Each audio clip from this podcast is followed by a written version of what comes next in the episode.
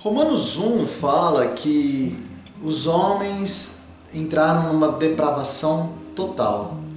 A partir do versículo 25, e no versículo 25 ele fala que ali é, a criatura, o, o homem passou a adorar a criatura, não mais o Criador.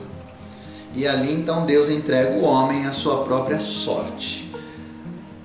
Olha só, o que não tem acontecido nos dias de hoje, senão isso, não é? Temos às vezes, e não poucas, adorado a criatura ao invés de adorar o Criador. Buscamos a melhor ideia ou a melhor resposta do homem ao invés de buscarmos a ideia do Mestre. Queremos a resposta da ciência e da medicina e até dos remédios, sem antes clamarmos ao Pai. Deus nos deu o Espírito Santo, que além do consolo, além do refrigério, nos traz a cura. A cura da alma e a cura física.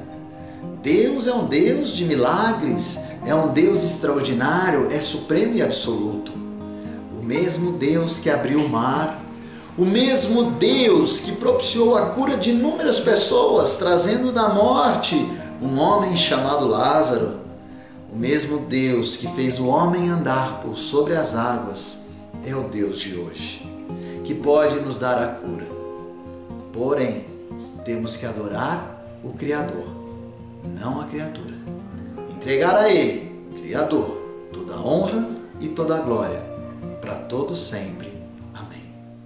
E aí, se porventura no dia da manhã nada do que eu desejar acontecer,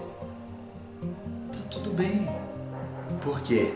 Porque caminho com o Criador.